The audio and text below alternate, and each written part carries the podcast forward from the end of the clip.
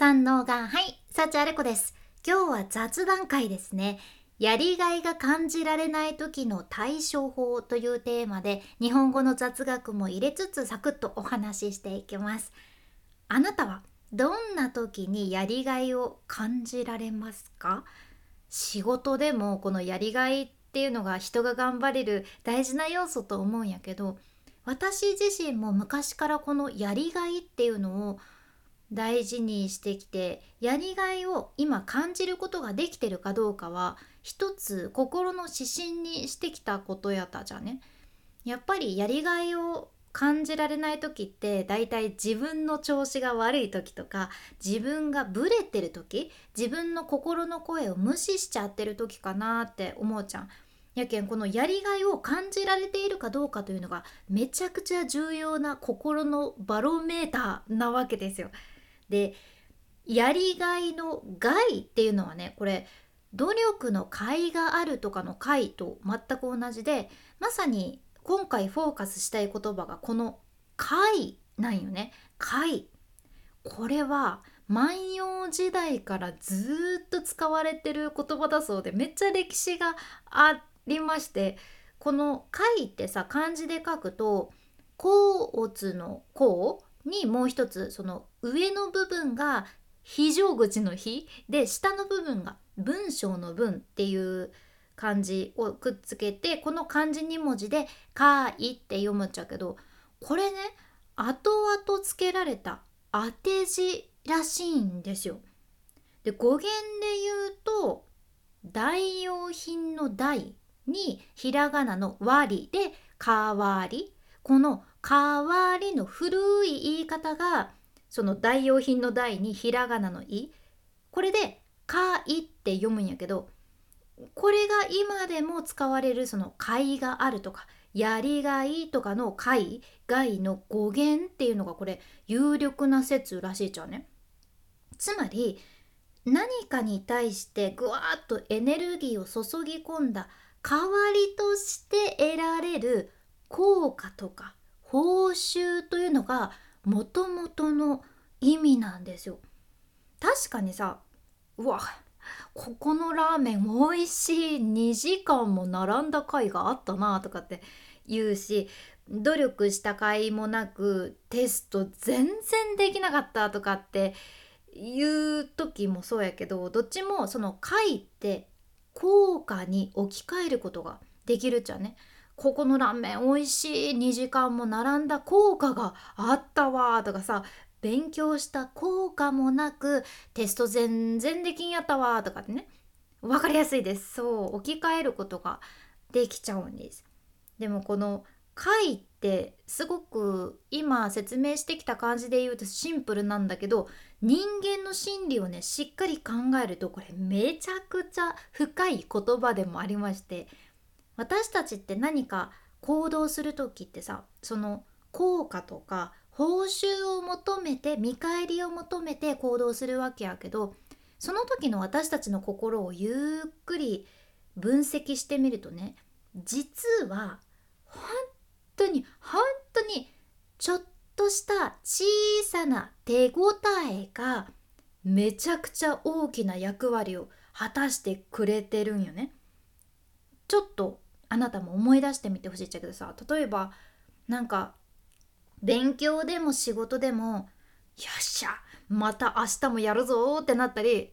わあこれやってよかったなーってなったりそういう心が満たされてやる気が湧いてくるのって例えば勉強でいつもは間違えちゃうところだけど今日は理解できたとかさ仕事先の人とかに「ありがとう」ってちょっとした言葉を言われた時に前向きになれるっていうことあると思うじゃんね。んやけん昔の人たちはこういう人間ならではの繊細な心の動きを知った上で手応えがあることで生まれる喜びっていう意味でも解を使われるようになったじゃん。感謝されてこの仕事をする甲斐があるとかさ美味しいって言ってもらって作った甲斐があったとかがまさにこれじゃね。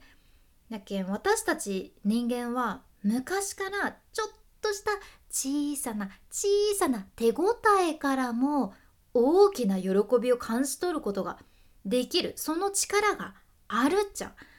だから今回ねお伝えしたいことっていうのがやりがいを感じるのには何かもうものすごいとんでもない大きな影響力っていうのが必ず必要なわけでもないしそれこそたくさんお金がねいるわけでもないしちょっとした手応えを感じる心構えが必要なわけです。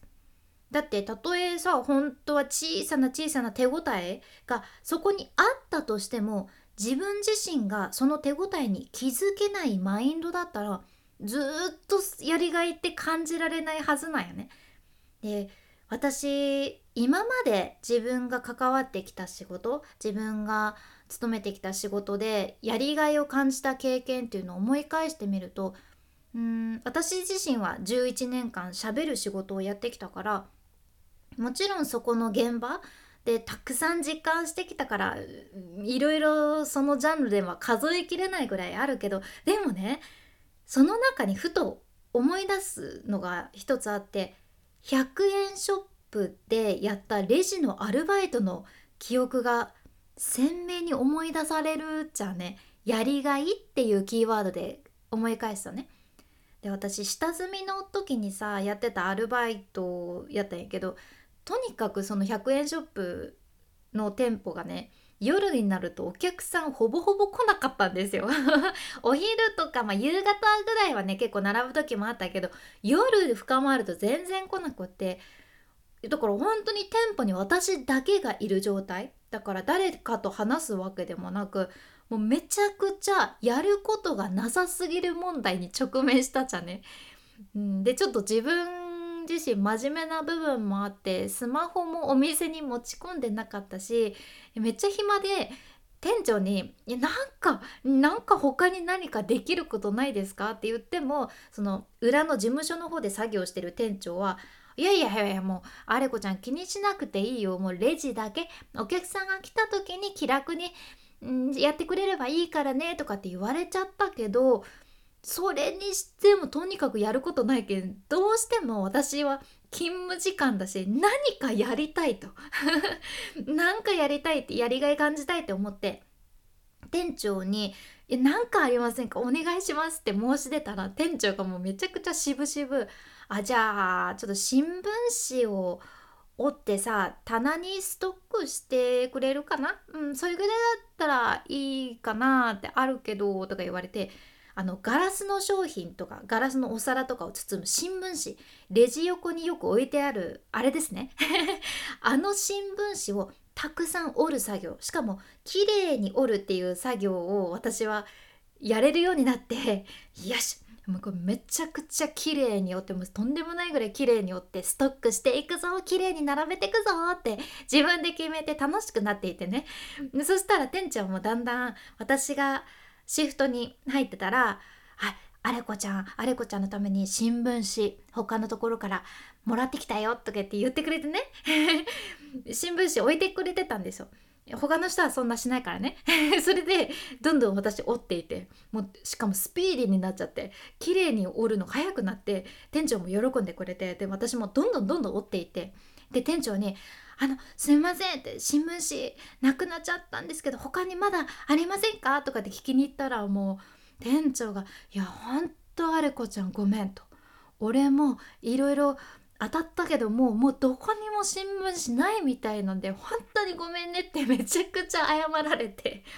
めちゃくちゃ優しい店長だと思いませんか？もう優しいって思いながら「あそうなんすね」って言ってうん。私もちょっと残念やったんやけどでも何とも言えない充実感大きな喜びがありました。何か役に立てたなっていうのとあもうやりやりきれるぐらいやれたかなっていう気持ちかな。ちょうどその時お客さんにも気づいてもらえて「あら新聞がえ今までそんなことなかったのに綺麗に並べられてるわね」とかって言われて本当にやりがいをビシビシ感じてたんですよ。でもこれって自分で行動して喜びを何かしらの小さな喜びでもいいけどそれを生み出してなかったらやりがい感じられてなかったなって思っちゃうね。だからどんな時でもちょっとした小さな手応えを感じる余裕を自分が持つこと。それからその小さな手応えを感じられるように自分が行動すること。ここがやりがいを感じられる大きなポイントです。なので是非新聞紙折ってみてください。というか、やりがいをあなた自身が感じる喜びにつながるやりがいをたくさん見つけてみてください。君に幸あれ。ではまた。博多弁の幸あれ子でした。